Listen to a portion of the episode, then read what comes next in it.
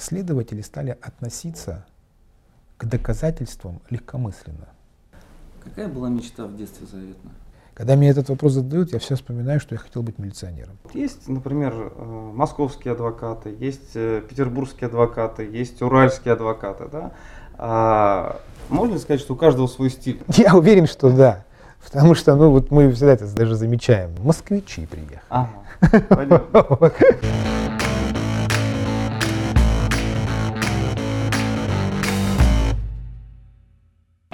Денис Пучков, управляющий партнер адвокатского бюро «Пучковые партнеры». В 1999 году окончил следственный факультет Уральского юридического института МВД Российской Федерации. В 2012 году окончил Российскую экономическую академию имени Плеханова. В 2013 году защитил кандидатскую диссертацию по теме «Уголовно-правовые средства защиты интеллектуальной собственности в России», кандидат юридических наук. В 2014 году проходил обучение в International Language School в Окленде, Новая Зеландия, член Ассоциации юристов России, член Международной ассоциации адвокатов. В 2016 году награжден премией «Юрист года» по версии издания «Деловой квартал».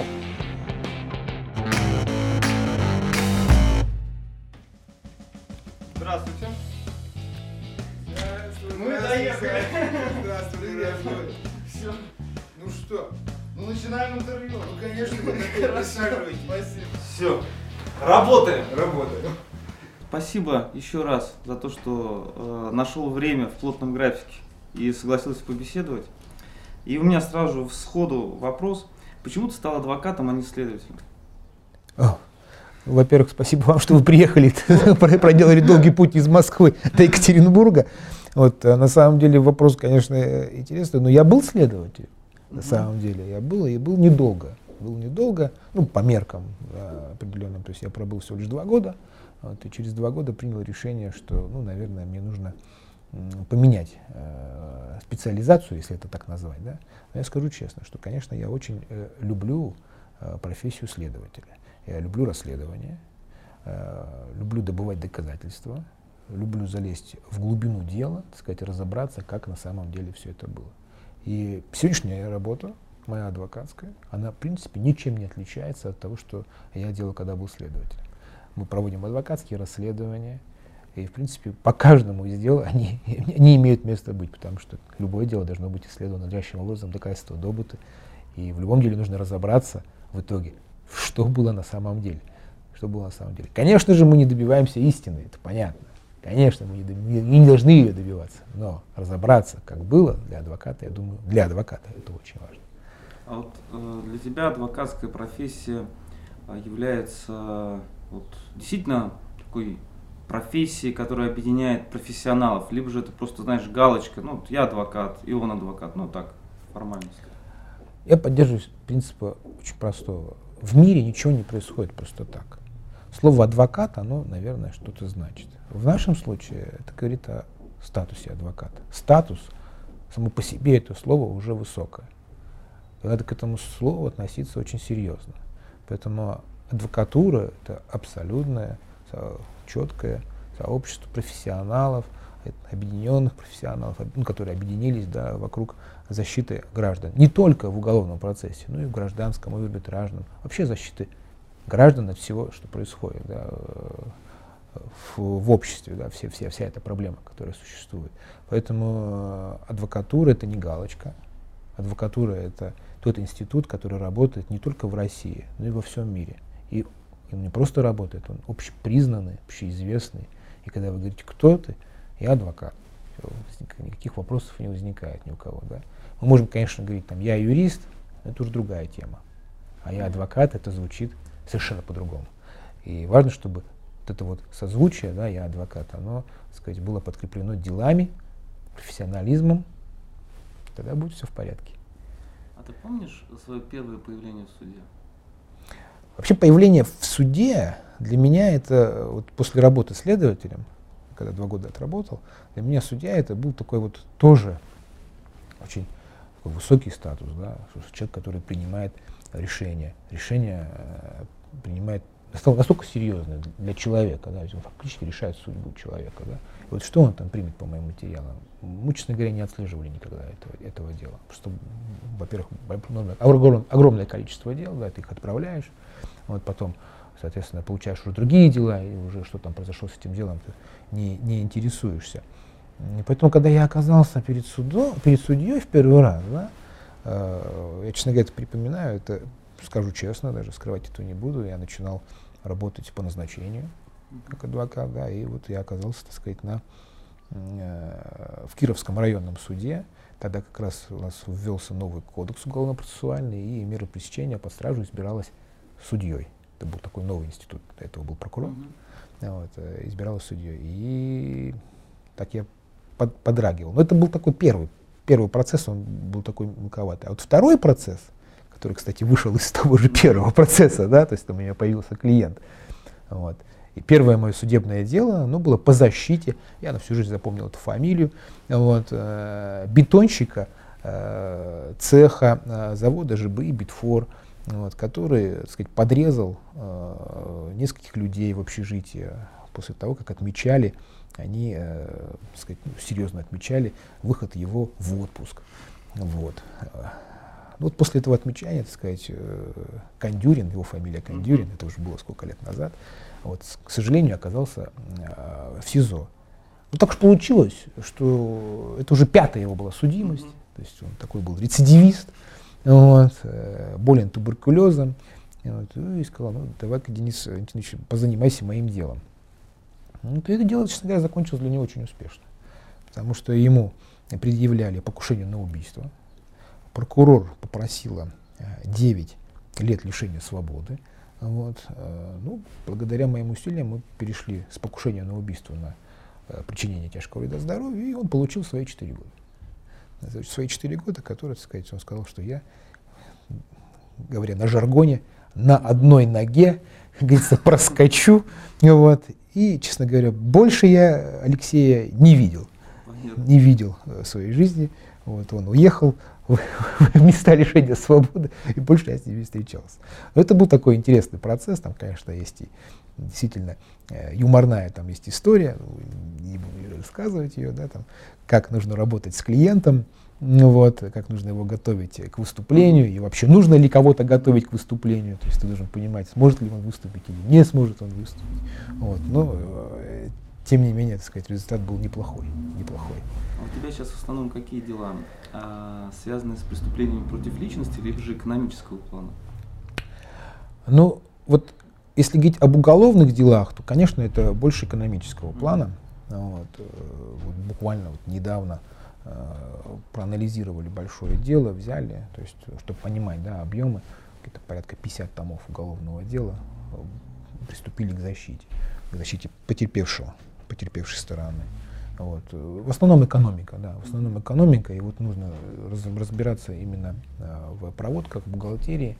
Для этого э, мы сейчас создали специальный отдел финансово-аналитический, который занимается вот этим анализом э, бухгалтерской отчетности компании, там, проводками, как проходили, соответственно, сделки, как проходили все там по счетам и так далее, и так далее.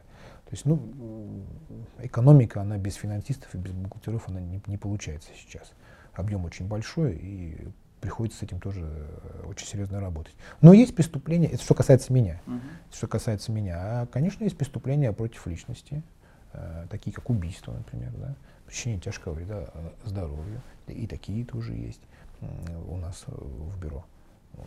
Клевета и другие составы. Ну, То есть составов немало на самом деле. А скажи, пожалуйста, вот а, по твоим оценкам, а, то, что было 10 лет назад и то, что сейчас, а, чаще ли возбуждаются дела против а, там, предпринимателей по экономическим составам? Такая модная тема, да, то есть все об этом говорят, вот, там пытались сделать гуманизацию уголовного законодательства, да, вот, э, в части предпринимателей. Вот по твоим ощущениям, что происходит в этой сфере? Вот вообще относительно вот этого да, вот вопроса, э, чаще или не чаще, э, я не анализировал и не могу четко это сказать. Но то, что возбуждали и возбуждают, это факт. Вот. То, что касается вот, разделения слои общества на предпринимателей простых, то я вот здесь и гуманизацию соответствующую. Я здесь, конечно же, вижу а, определенные перегибы в нарушении конституционных прав, равенства всех перед законом. Честно говоря, Конституционный суд поправил уже законодателя и отменил 159.4, да, не, мошенничество в предпринимательской сфере, да, и отнес ее там, перенес ее обратно в 159 и назначил наказание там, до 10 лет лишения свободы, как, в принципе, так сказать, и положено, ну, лишь увеличив размеры, да, э, этого мошенничества. Мне кажется, это правильным. Вот, то есть, потому что должны быть все равны перед законом граждане, вот, независимо от того, так сказать, предприниматель ты или нет. В противном случае все станут предпринимателями да, для того, чтобы совершать э, мошеннические действия, для того, чтобы потом говорить, что я там занимался предпринимательской деятельностью. Я не вижу, что есть э, какое-то определенное э, вот в этом плане давление на бизнес. Здесь есть другая проблема. Здесь есть другая проблема, более, мне кажется, глобальная и глубокая. Э, следователи стали относиться к доказательствам легкомысленно. Ну, то есть э, они, например, сейчас пошла тенденция возбуждать уголовные дела по взяткам без соответствующего предмета взятки. То есть у нас э, всегда происходят перегибы. Да? То есть борьба с коррупцией, она доводит вот до таких вещей. Если раньше обязательно нужно было поймать, э, соответственно, на взятки человека, то теперь, к сожалению, достаточно, достаточно лишь от того, что я, например, скажу, что дал вам взятку. И, в принципе, так сказать, если вы там должностное лицо там, и так далее, и так далее, то, в принципе, можно говорить о том, что есть состав преступления, в принципе, это все дело расследовать. Раньше это был чистейший отказной материал и чуть ли не клевета да, в отношении, например, меня. Сейчас это, это проходит. Да.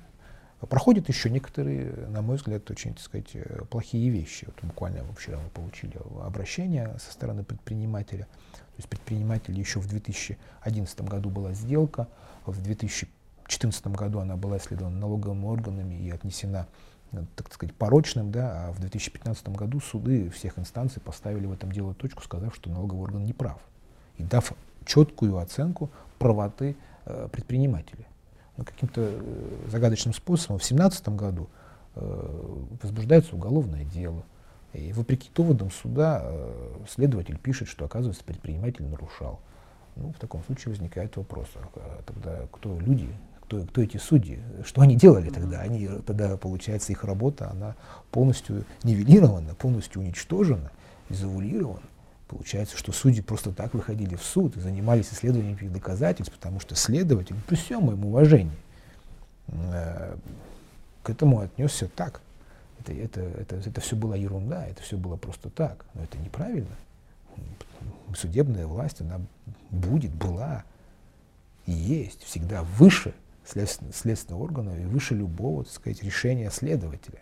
И это говорит и статья 90 про преюдицию, да, и даже есть специальная статья про обязательность э, исполнения решения суда в УК в том числе, да, не исполнение решения суда. Но вот сейчас такая легкомысленность пошла.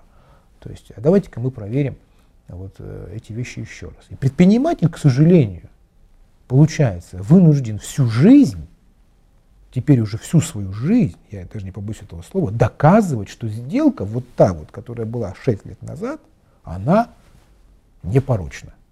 А твое мнение, вот в Соединенных Штатах Америки э, все дела, будь то уголовные, будь то гражданские, рассматриваются судом присяжных, да, то есть э, набираются из граждан. Вот твое отношение, если бы у нас в России э, использовались шире суды присяжных, это пошло бы в плюс или в минус? Ну, сравнение Штатов и России это сравнение двух разных судебных систем. То есть англосаксонская да, и континентальная система права. Э, у нас разные системы. Э, и поэтому здесь вот сравнивать это очень, очень, очень трудно. Я объясню почему. Потому что там у них сразу идет суд. Мы можем, мы можем именно сравниваем системы. Потому что э, любое действие, оно выходит в суд. И судья решает, это дело я буду рассматривать дальше или нет? Вот когда судья это решает, тогда собирается коллегия присяжных. А у нас на сегодняшний день это решает следователь. Вот, и без вызова сторон.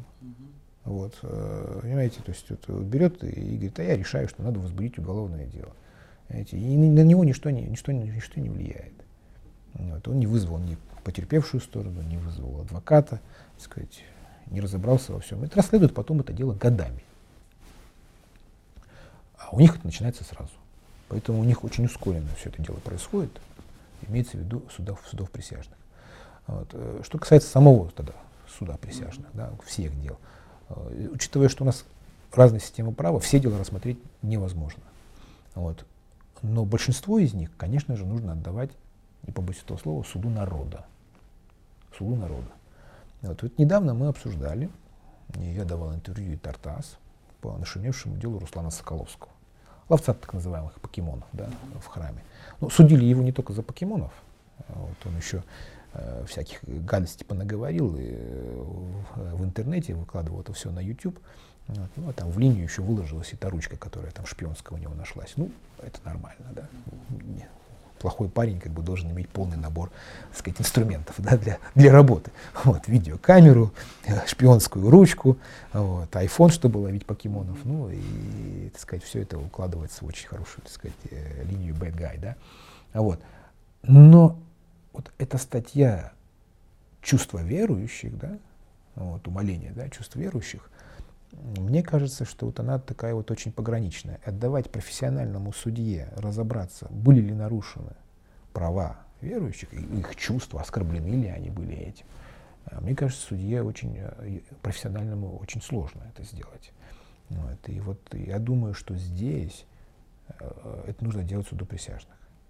Для того, чтобы это был безапелляционный вердикт. Ведь суду присяжных не стоит э, обосновывать, да, почему он так подумал суд присяжных может, в принципе, оправдать и виновного человека. Вот. Э, но это, это будет понятно, да, что были ли оскорблены эти чувства или нет. Вот где это тут а, этот, этот, этот накал. Что э, касается вот, вот такого состава, да, конечно же, нужно вводить, несмотря на то, что это преступление, оно, а, если не ошибаюсь, э, средней тяжести. Потому что в основном только за тяжкие, особо тяжкие преступления вводится суд присяжных. То есть, чтобы, так сказать, народ это принял. А это преступление средней тяжести, поэтому существует мнение, что, ну, вы знаете, люди стали считать деньги в России. Деньги стали важнее, чем права человека. Вы знаете, это дорого. Это дорого собирать суд присяжных по таким вот мелковатым статьям. Вот поэтому дали Соколовскому три года с половиной условно. Вот пускай радуется, так сказать, этому. Судья молодец. Вот. Действительно, да, наказание три с половиной года условно, но нормально, все хорошо, да.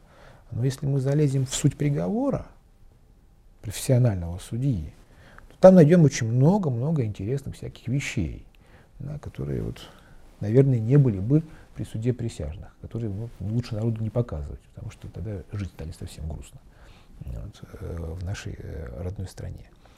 Поэтому суд присяжных должен быть, ну, конечно, не по всем составам, но по большинству из них обязательно он, он должен быть. Это мое мнение.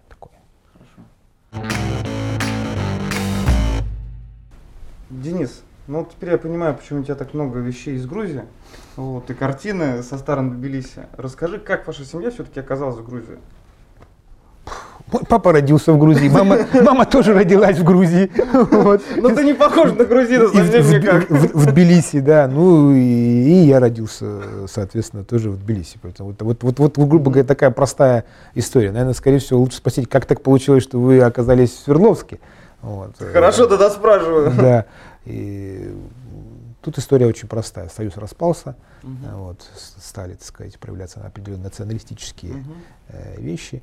А, и мы вернулись в Россию. Поэтому, если кто-то спросил меня там, в 1988, 89 или в 90 году, а, что я буду жить э, в городе Свердловске, то я бы даже не сказал бы, где это вообще находится. Mm-hmm. Да? Что для меня это было, там, не знаю, это какой-то там определенный край, край географии, да, пускай не обидится. Для Родина Ельцина. Да, за меня вот, ну, я даже не знал, кто такой Ельцин. вот, или там моя мама, потому что это было, во-первых, холодно, ужасно да, для нас. Вот, но тем не менее. А сегодня у нас есть прямое сообщение. Екатеринбург-Тбилиси. Это просто прекрасно. 2 часа 50 минут. До Москвы 2.30.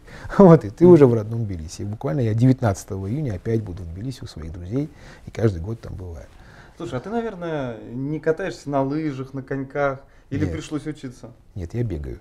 Бегаешь, да? Я просто бегаю. я рассказываю почему, потому что у меня отец из Пути, а, и когда он приехал уже в континентальную Россию, да, их заставили бежать э, на лыжах 10 километров, он просто не знал, как ездить на лыжах. Э, Вот такая же проблема была у меня в Суворовском училище. Ведь я приехал только в 92 году, а в Суворовском уже поступил в 93-м. Вот, и поэтому пять, пятерку, которые бегали на лыжах, я отсиживался в лесу, а потом, сказать, выбегал, выбегал с лыжами. Там у меня был невод однозначный. Понятно. Так что Слушай, ну, видишь, как круто. Смотри, вот мы сейчас про Ельцина вспомнили. А, для многих Екатеринбург, Свердловск это родина Бориса Николаевича Ельцина. Вот э, твое отношение к этому человеку достаточно противоречивое. Ха. Хороший вопрос. Но, знаете, на самом деле, я вот много раз говорил, да, мы, мы говорили об этом. Все-таки мы должны сказать спасибо тому человеку, который дал нам свободу.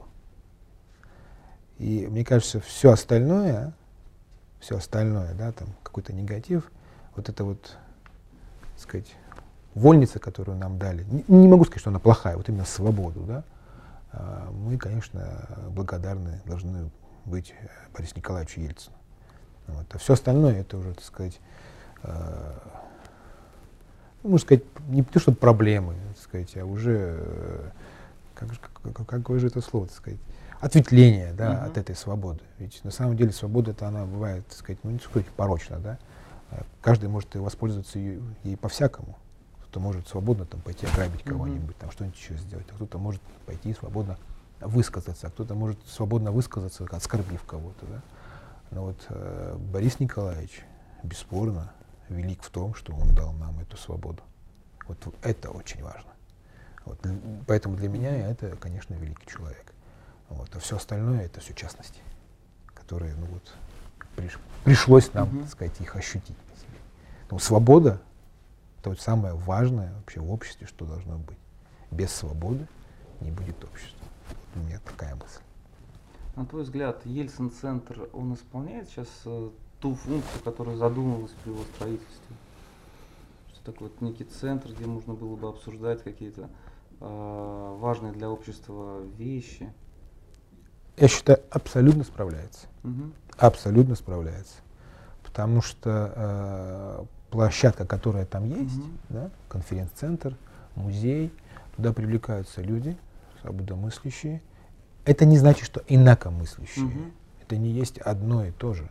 Вот, но там идут обсуждения, эта площадка существует, люди общаются, разговаривают. Вот мы недавно были э, на одном э, кино, кинопоказе вот, э, Давида и Асилиани. Мгм. И зал был полон. Мгм. Зал был полон. А, при том, что цена билета, она в два раза дороже, чем простое кино сходить. Да? То есть э, люди хотят посмотреть это кино, э, хотят поговорить э, с людьми, которые думают немного по-другому, которые свободно думают. Эта площадка работает. Там есть вопросы, которые сейчас возникают. Я тоже по этому поводу Мгм. высказывался. А, Открытие э, торговой галереи, магазина, там, перекресток и всех остальных этих вещей. Ну, я надеюсь, я говорил неоднократно, что Ельцин-центр, команда его, очень хороших профессионалов, я сразу хочу сказать, ребята очень хорошо работают, мы с ними делали ковалевские чтения два раза, вот, я надеюсь, что мы с ними сделаем еще не один раз, вот, они найдут решение этого вопроса, вот, потому что содержать такую глыбу вот, на билеты э, очень тяжело, то есть нужно все-таки эти площади использовать э, грамотно и, так сказать, чтобы они приносили, приносили доход. Вот вопрос в том, конечно же, как их использовать, да, и государство не помогает, соответственно, приходится привлекать там ритейл и другие вещи. Вот, э, этому обществу противиться, в том числе и я, Мгм. даже этого скрывать не буду. Ну, мы должны их понять, это нормально. Это нормально. Но Ельцин-центр это хорошая площадка, очень достойная площадка. Вот Она, она очень хорошо отремонтирована, она хорошо сделана. И, конечно же, она, она зарекомендовала себя именно как площадка для диалога, для дискуссии. Приезжайте к нам в феврале э, 2018 года на Ковалевские чтения. В Ельцин-центр. В Ельцин-центр. Хорошо. А ты конфликтный человек?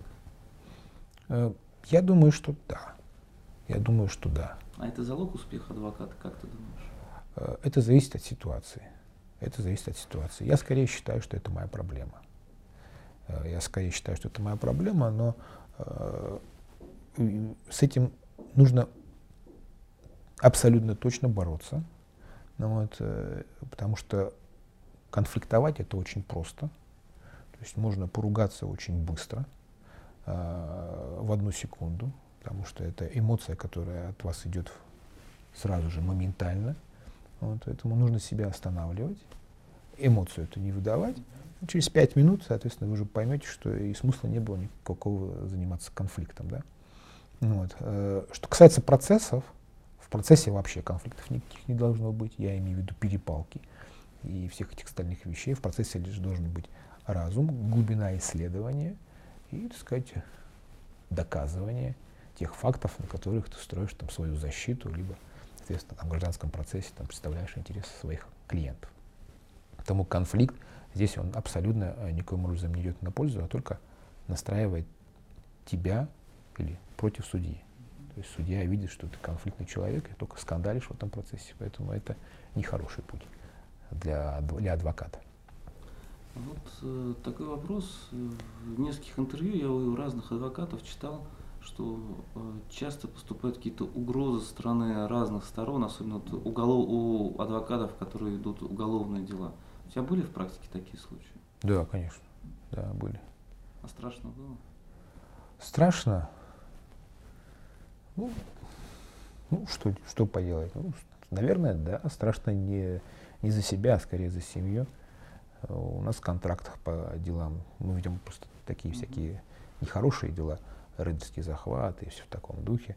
Вот, э, прописано, что при наличии условий, конечно, не постоянно, но при наличии условий клиент обязуется, так сказать, обеспечить охраной э, членов семьи и адвокатов. Вот, и один раз в своей жизни я этим воспользовался. Я этим воспользовался. Я 2000, с 2005 по 2008 год я ездил с охраной. У меня было большое дело, я его вел, и я ездил с охраной.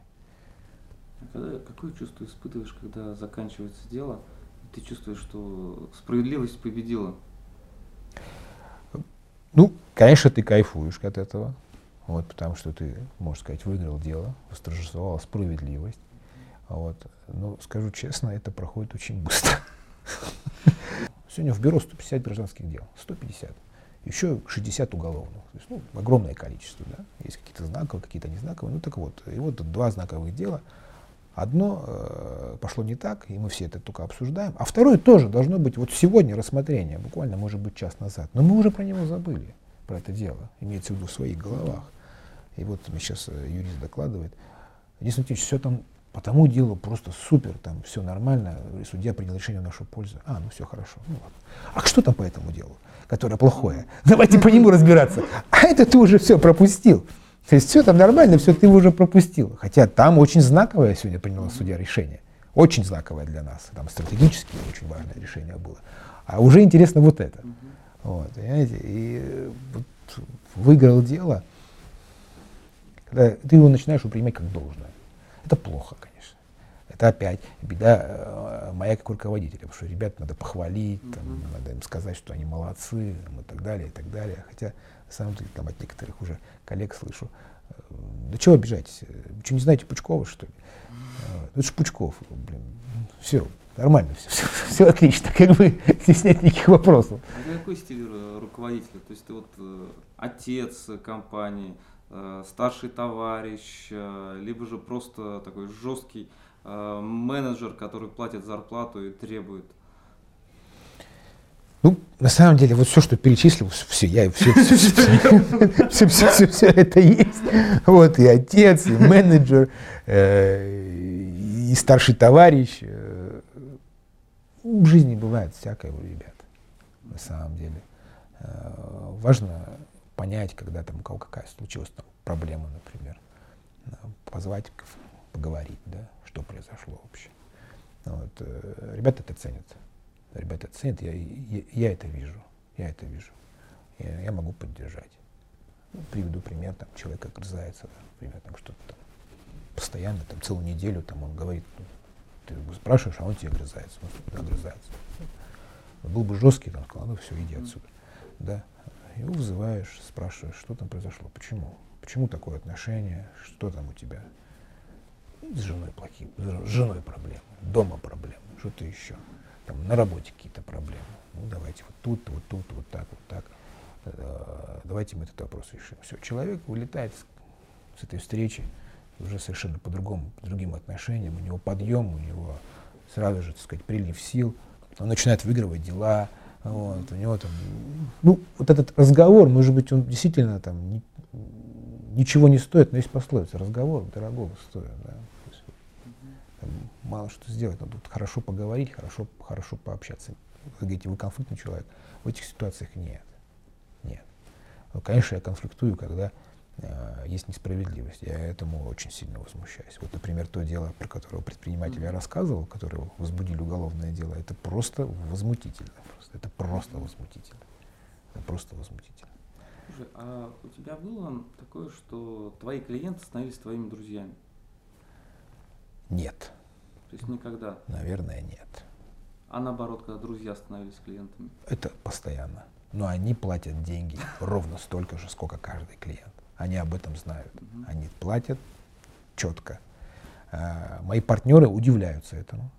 То есть они не, не могут так себя вести со своими друзьями. Я могу это, я могу это делать. Ну, это мой хлеб. Моя семья живет на этом. У моих друзей, их семьи живут на том, что они работают а я работаю этим. То есть, например, если мой друг делает мебель, это не значит, что я приду за мебелью и скажу, дай мне за бесплатно мебель. Что я хочу, там, чтобы у меня было. Ну, скажу, ну как так, я же не могу за бесплатно дать тебе мебель, правда? Потому что ну, она стоит денег, там, труд, труд рабочих и так далее, и так далее. Ты должен заплатить деньги. Вот, поэтому здесь то же самое. Да, мы продаем нематериальное, но тем не менее мы это продаем, мы за счет этого живем. И поэтому друзья должны тоже платить деньги. И у меня немало друзей здесь, у клиентов, честно тебе скажу. Честно, немало. Денис, а расскажи, пожалуйста, про фотографии. Если вы обратите внимание, я сделал специально это такой мой уголок, ага. он не для публичности, вы сейчас зашли, такую для меня святых, святых, запустил, запустил я вас, да, вот сижу, работаю и смотрю на своих родственников. Это вот, вот на этой фотографии это мой папа, uh-huh. Валентин Георгиевич, сейчас живет в Краснодарском крае. А это мой, мой дед, Георгий Петрович Пучков, э, фронтовик, uh-huh. До сих пор, слава богу, жив, живет в Ростове. Поразительно. Да. Э, вот Владимир Дмитриевич Байков, это мой прадедушка, это мой прадедушка, эта фотография сделана в Восточной Пруссии. Там сзади uh-huh. написано, uh-huh. кому он посылает, капитан. Uh-huh. Вот. А вот э, эта фотография, это Владимир Дмитриевич, вот он. Ага. А справа, вот он же, да? Ага. А справа его брат. Э, Дмитрий, да. Брат, брат Дмитрий Дмитриевич. Вот. Вот они два брата. Это до революции, наверное, было. Нет, это нет, нет, нет, это чуть-чуть это это чуть-чуть позже революции. Ага. Вот хорошая фотография, мне очень нравится. Я сделал их две рядышком. Ага. Вот она плохо видно, но тем не менее. Э, это Владимир Дмитриевич, мой прадед. Угу. Рядом, соответственно, прабабушка. Вот, а на руках у них мой дед. Вот. И на этой фотографии мои мама и папа и я. Да. Вот такая вот, э, вот такая вот история. Ну а дальше это фотографии, где они жили. Вот это дом Подмосковья в Люберецком районе, в, горо- э, в поселке Красково. До сих пор он такой у нас поселок есть. И, кстати, я знаю, и дом этот еще стоит э, там же. Вот, вот они ездили угу. по Волге, прогуливались. Вот фотографии оттуда. А сейчас вот стало модным, когда предприниматели, либо вообще люди, которые чем-то занимаются, а, пытаются отдать свои там своеобразные долги обществу, заниматься благотворительными проектами, какими-то общественно полезными проектами. А, ты в этой сфере внес свою лепту какую-то? Как к этому относишься? Я считаю, что человек, ну, я не могу сказать, что там я успешный, uh-huh. да, там и, и могу там тратить много, но в силу своих возможностей, да, если у него есть такие возможности, он должен делать что-то полезное для общества. Вот. Э, я очень люблю детское творчество. Вот, являюсь попечителем Свердловской государственной детской филармонии. Вот, э, постоянно э, в этом прекрасном коллективе, который на сегодня себя включает 2000 детей. Вот, и там есть различные так сказать, варианты применения детям. Это и ансамбль танцевая улыбка, и э, хор капелла мальчиков, это и джаз-хор, это и инструменты народные, сказать, скрипачи, ну, то есть множество, множество всяких, всяких вещей. И мы очень активно сотрудничаем с детской филармонией уже давно, уже лет пять, наверное. Вот, постоянно, так сказать, э, помогаем им, финансируем их проект. Вот, например, один из последних, который мы сделали, да, это э, проходил фестиваль здесь, в Екатеринбурге, под э, патронажем губернатора Свердловской области, правительства Свердловской области. Э, «Земля — наш общий дом». 17 стран мира посетили Екатеринбург со своими коллективами детскими, вот, как ближнего зарубежья, так и дальнего зарубежья. Вот, э, выступали. Это был шикарный вообще, просто шикарный фестиваль четырехдневный. Э, просто все были в восторге. Также, конечно, я еще продолжаю финансировать. Ну, в 2014 году у меня много всякого набора mm-hmm. таких вещей есть, да. А, вот один из них афиша, э, куда-то она, а вот она, да, вот здесь, афиша э, детского фестиваля в Тбилиси. Вот, мы были в 2015 году их спонсорами тоже. Вот в этом году тоже будем спонсировать. В 2015 году мы спонсировали Батумскую школу балета э, для того, чтобы они приехали в Тбилиси на этот фестиваль. Вот, и там девочка потом, Сесилия Давитадзе, она была награждена специальной премией от бюро Пучков и партнеры, и мы ее отправили на танцы Олимп в Берлин, и она тоже выступала. К сожалению, ничего не заняла, но тем не менее в Берлине она была и выступала на сцене. Вот, э, то есть мы э, финансируем э, вот, детское творчество стараемся в силу своих возможностей помогать детской филармонии. И это сотрудничество уже очень долгое, и мы кайфуем от этого дела. Мы кайфуем от этого дела. Отлично. Какая была мечта в детстве заветная? Ух, ой, я вот честно скажу, даже вот и не, и не помню. И не помню. Когда мне этот вопрос задают, я все вспоминаю, что я хотел быть милиционером. Потом, конечно, я хотел быть военным, потому что и отец у меня военный, и дядька военный, и дед, и прадед военный. Вот, э, хотел быть военным. Вот, в принципе, эту мечту я почти реализовал, поступив в Суворовское военное училище. Ну, потом так судьба повернулась, что вот все как-то вот ушло в юриспруденцию. Вот. Какие вот самые позитивные вещи ты извлек из воинской среды? Ведь Суворовское военное училище, это все равно же это военная такая структура. Дисциплина. Да. Дисциплина и понимание субординации. И вот, вот эти две вещи, которые я для себя четко, четко и ясно понимаю. Может быть, это так звучит как-то так... Я одновременно очень свободолюбивый и свободный человек, да, вот, но при этом я четко и ясно понимаю, что такое статус. Если мы говорили про адвокатуру, да, вот, и я также буду говорить и про звание. То есть, если генерал, да, а, соответственно, я зайду к нему и скажу здравия желаю, товарищ генерал. Вот, это будет достаточно уважительно как бы, и как положено. Да? Вот, э, в этой соответствующей среде. Почему? Потому что да, я уважаю вот это вот генеральское звание. Это полковник или это капитан, где-то я просто там, не имеет значения. Это вот прям выбито или вбито Суворовским военным училищем. Вот. Многие удивляются, но всем нравится. Всем нравится. Потому что ну, это, ну, это нормально. А а я по-другому и не могу. Это никакой не там, не подкалимаш там или что-то еще. Это просто вот, вот так вот забили, как говорится. И вот я, я, я вот по-другому, у меня просто язык там э, не поворачивается. Также, наверное, не поворачивается язык, например, разговаривать, там, уйти на понебратство, на ты там с кем-нибудь, да, хотя, например, там уже какие-то, может быть, дружеские отношения э, зашлись по имени отчеству, да. Это вот тоже оттуда же, да, из, из той же из той же оперы. Давай вернемся э, в тот момент, когда ты стал следователем. Можно ли сказать, что вот таким образом была реализована твоя детская мечта, ты стал милиционером? Ну, Дет, детская, ну, может быть, но, честно говоря, там же это уже все эволюционирует. Да, там, угу. Я хотел быть военным, вот, угу. а когда я закончил Суворовское военное училище, я хотел быть финансистом. Угу. Да, ну, я не поступил в Ярославское финансовое военное училище. Да, там сильное достаточно. Вот, э, там не хватило. Там был конкурс, ну, если объяснить, там в Суворовское приходит разнарядка, например, четыре места есть. То есть и без конкурса четыре парня из кадетки уезжают в Ярославское финансовое училище. Все остальные там по конкурсу, да. Вот. И у меня там по среднему, а было 10 человек хотело, да, ребят. И дальше уже выбирали по среднему баллу. У кого выше балл, тот, соответственно, вот он первый, второй, третий, четвертый. Я был, я, я был пятым. Вот. Ну, соответственно, я не попадал в, в эту историю. Правда, потом я, конечно же, узнал, что все там перемешалось, кто-то ехал в Ярфин, или наоборот, там, кто-то ехал в медакадемию, в питерскую, да, оказывался, оказался в Ярфине, там, мой, мой, э, мой кадет, и всю жизнь, так сказать, отдал финансам, хотя и мать медик, и отец медик. Вот. Кто-то, наоборот, ехал в Ярфин, оказался там э, в Морпехе, mm-hmm. вот, то есть вот эти истории, они, так сказать, все, все перемешались. Это как раз был 95-й год, оно было, было такое определенное mm-hmm. перепутье. И вот я также оказался Э, в этой же ситуации. Так сказать, хотел быть финансистом, а стал юристом, а еще и милиционером. Да? Вот. Тем более, вы же помните, 90-е, да, это уже профессия не была так модной, когда я хотел быть э, милиционером, да, когда мне там было 8 лет. Это был разгул преступности, так сказать, бандиты. А это были менты.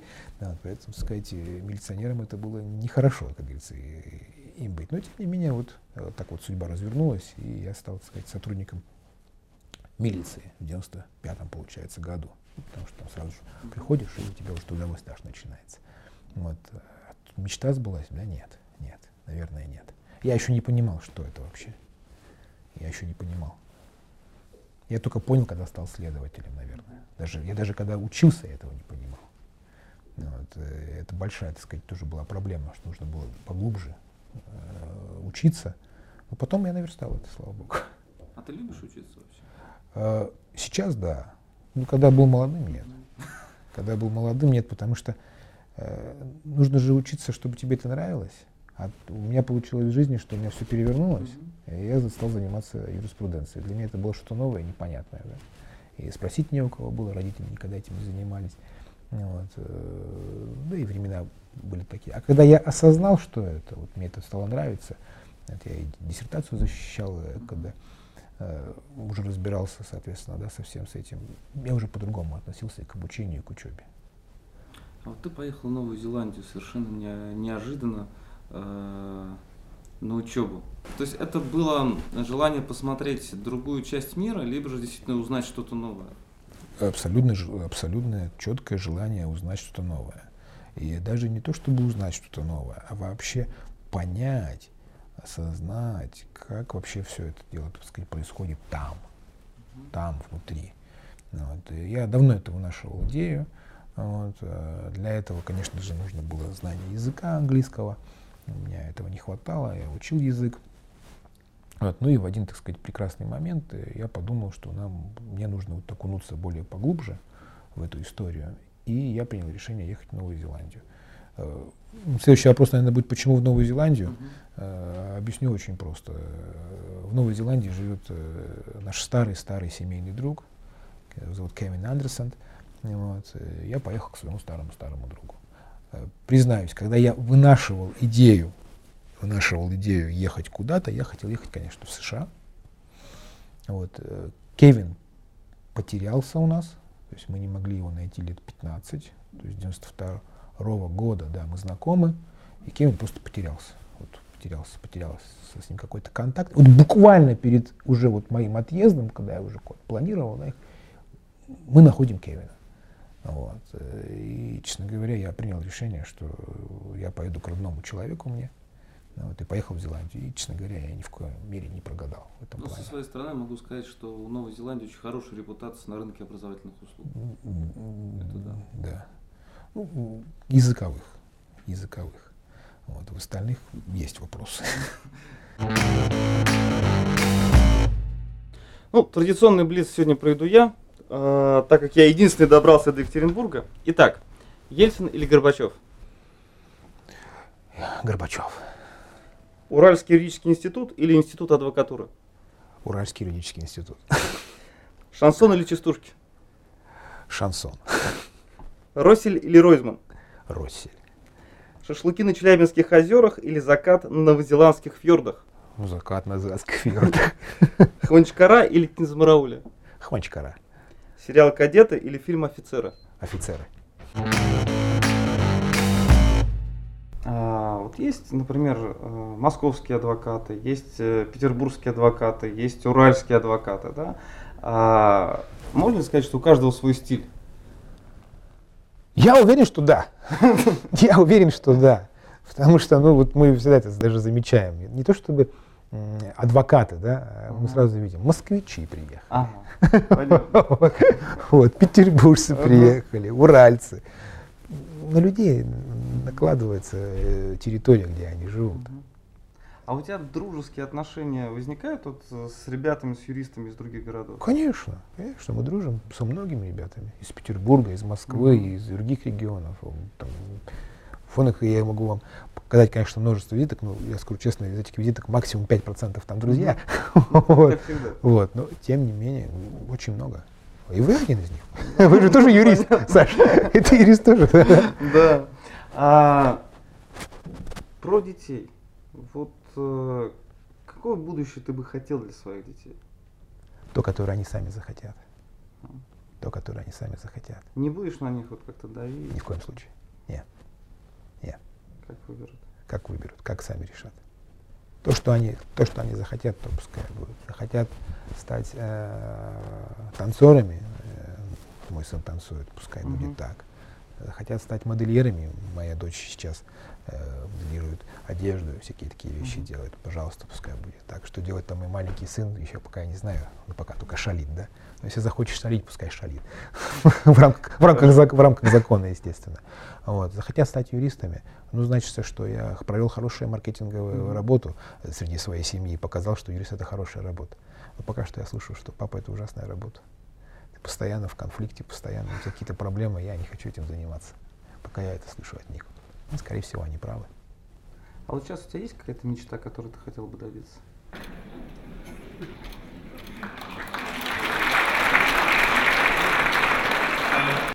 О, есть, но я не хотел бы ее озвучивать.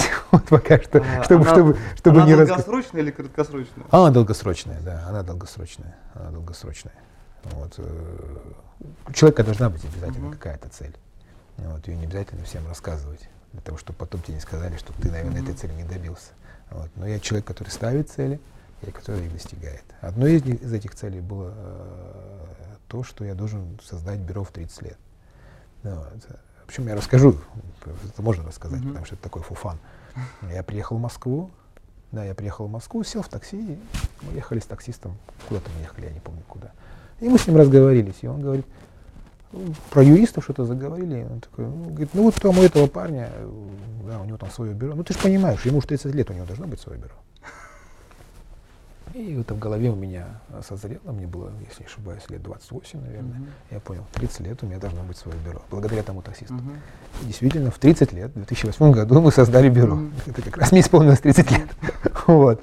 Ну, там через три месяца без поезд. То есть э, вот э, это была цель. Мы, мы эту цель достигли. И мы уже много целей ставили себе здесь, и мы тоже их постепенно, постепенно, но мы их достигаем. Вот поэтому лично у меня, лично у меня тоже были цели, да. Там, одна из них была говорить по-английски, я это, я Мгм. это, я, я это сейчас делаю. Вот, поэтому я был в Зеландии. То есть все происходит не зря. Все нужно делать не зря. Денис, спасибо тебе за интервью, было интересно. И так как ты изучил английский язык, мы тебе дарим книгу Russian Company Law, которую мы с Дмитрием Ивановичем Дедовым, судьей СПЧ, сделали. Супер. Так что держи, читай. Если Обалдеть. найдешь ошибки, обязательно нам сообщай. How to speak law in Russian, yeah? Абсолютно. Absolutely. М, Супер, спасибо большое. Спасибо. Все. Спасибо, Саш. Но у меня тоже есть встречные подарки. Э, Встречные подарки. Ну, на самом деле, э, я дарю э, брошюру, которая была Ковалевских в том Мгм. году. Она есть на разных языках тоже. Спасибо. Вот. Я дарю наш буклет, чтобы вы узнали больше о нас. Мгм. Но, наверное, самое дорогое, что я могу подарить, это вот такая вот пластинка. У нас Ого. недавно был День Победы. И, вот, и мы издали вместе с Федеральной палатой адвокатов а, пластинку, называется «Песни военных лет». Здесь на стороне А и на стороне Б представлены песни. Песни в исполнении, непосредственно в Мгм. оригинальном исполнении тех, кто пел. Это Илья Лещенко, и Мгм. Марк Бернес, Акуджава, да. да, и песни соответствующие тоже, они сделаны именно, именно вот в таком вот порядке. Но самое главное, на этих фотографиях, которые здесь есть, Мгм. здесь есть наши деды. А, Это мой, это просто это так. мой дед. В, в среди множества. Не Мгм. все это наши деды. Это мой дед. Это дед Кости Фармерова. Вот еще он. Мгм. А это дед Алексея Круто. Захарова. Спасибо. Вот. Спасибо. Ну и пакетик, Да, пакет, конечно, чтобы это было чтобы, с чем идти. чтобы это все донести. Спасибо. Спасибо, спасибо, Саша, Да. огромное. Подписывайтесь на наш канал и помните, что юристы тоже люди. Пока. Обязательно.